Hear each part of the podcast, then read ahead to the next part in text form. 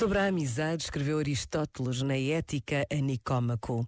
Sem amigos, ninguém escolheria viver, mesmo que possuísse todos os demais bens.